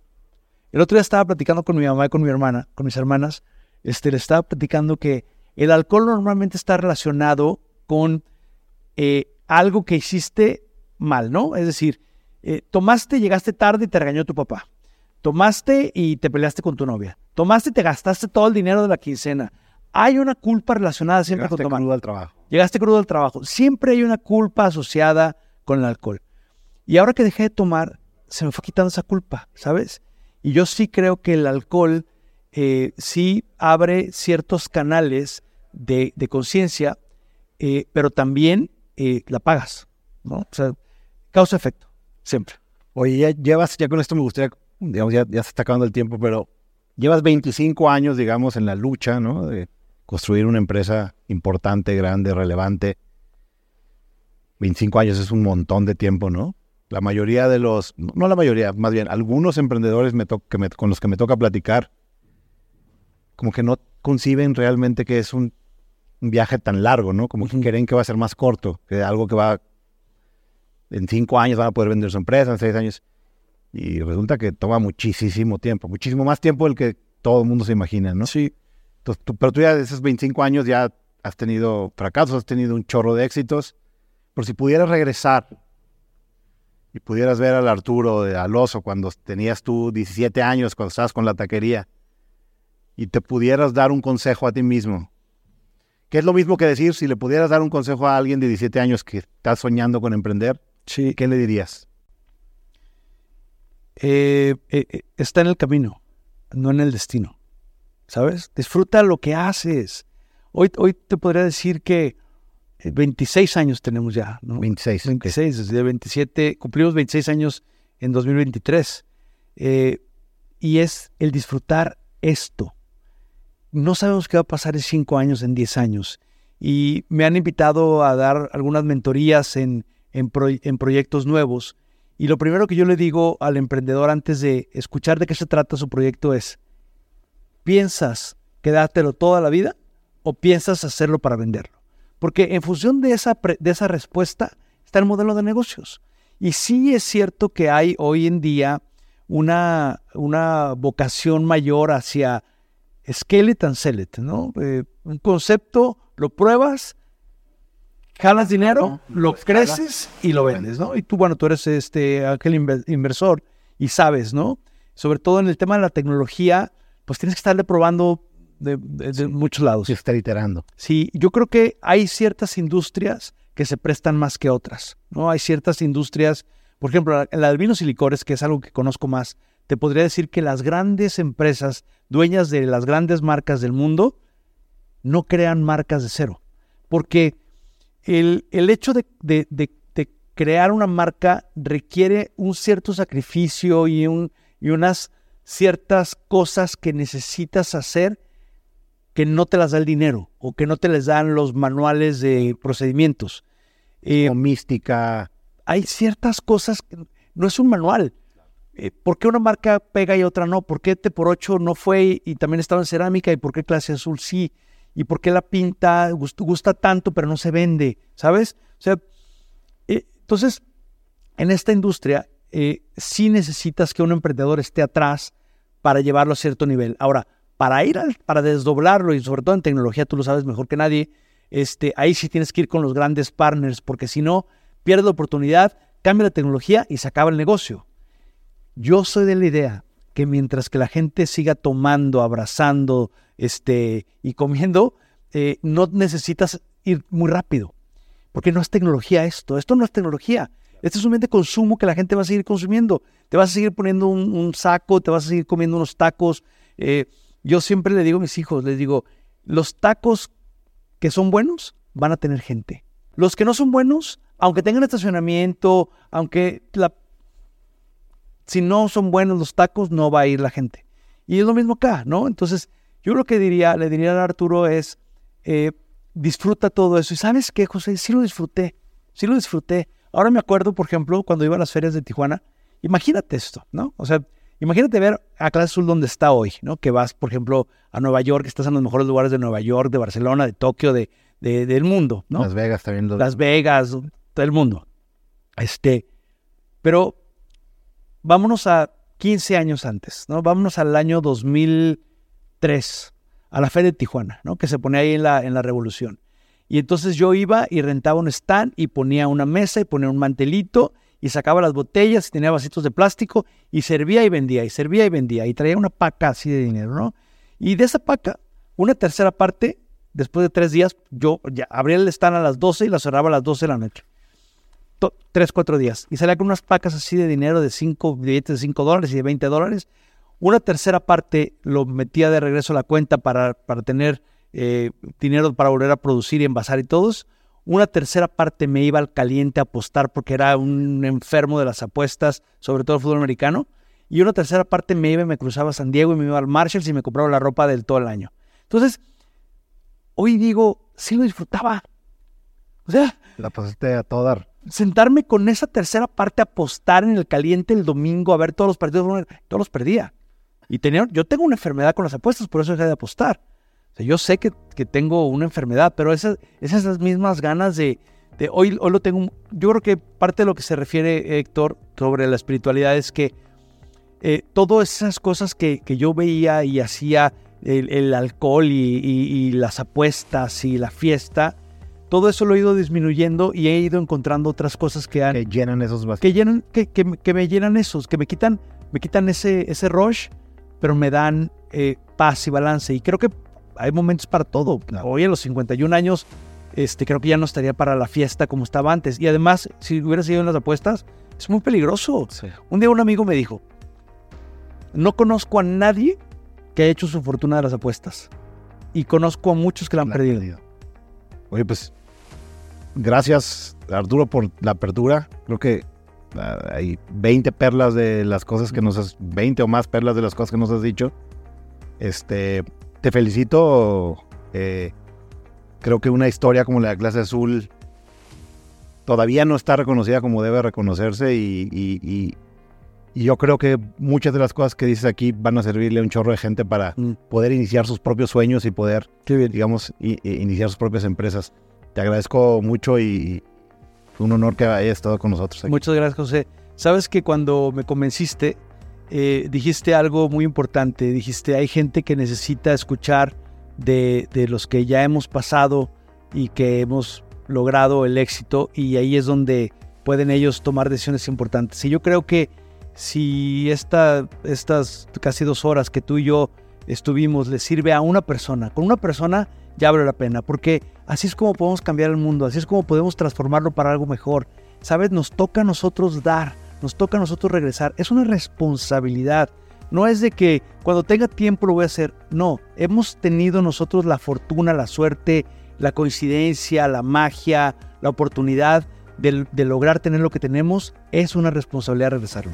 Y yo creo que a través de lo que tú estás haciendo, eh, muchos pueden salir beneficiados. Ojalá. ¿Verdad? Gracias. Arturo. Muchísimas gracias. Gracias a ti. Gracias. Si te gustó este episodio, ponle 5 estrellas, suscríbete y compártelo.